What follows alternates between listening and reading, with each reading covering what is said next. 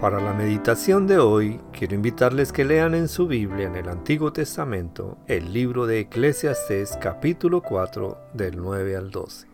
Como título para esta meditación le he colocado Mejores son dos. En Eclesiastés capítulo 4 versículo 9 dice, Mejores son dos que uno porque tienen mejor paga de su trabajo. Aquí en los Estados Unidos y en muchas partes del mundo se celebró en algunos días anteriores el Día Internacional de la Mujer y el pasado 14 de febrero se celebró el Día del Amor y la Amistad. Para los hombres que tienen una compañera y que están emparejados, quiero compartirles un pensamiento que escribió Cicerón, uno de los pensadores más grandiosos del Imperio Romano. Cicerón escribió, la amistad promueve la felicidad y abate la tristeza al duplicar nuestro gozo y dividir nuestro dolor.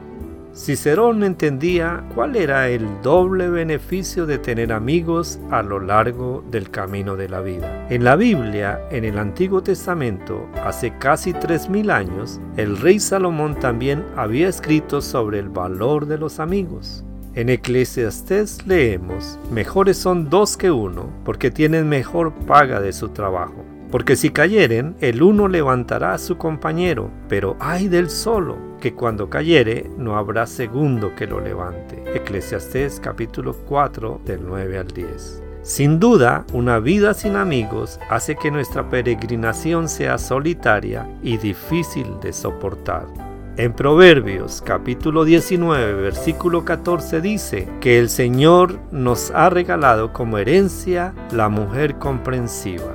Los esposos y los amigos son importantes. Sirven de confidentes, consejeros y colaboradores para sobrellevar las cargas.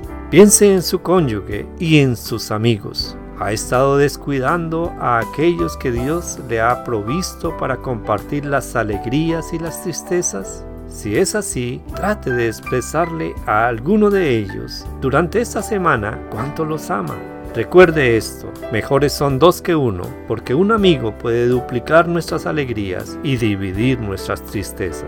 Aunque el Día de las Madres, el Día Internacional de la Mujer, el Día del Padre, el Día del Amor y la Amistad sean eventos comerciales, el amor y la amistad está en el corazón de Dios, porque si alguno prevaleciere contra otro, dos lo resistirán, y cordón de tres dobleces no se rompe pronto. Dios quiere ser el tercer cordón en nuestras interrelaciones, según Eclesiastés capítulo 4, versículo 12.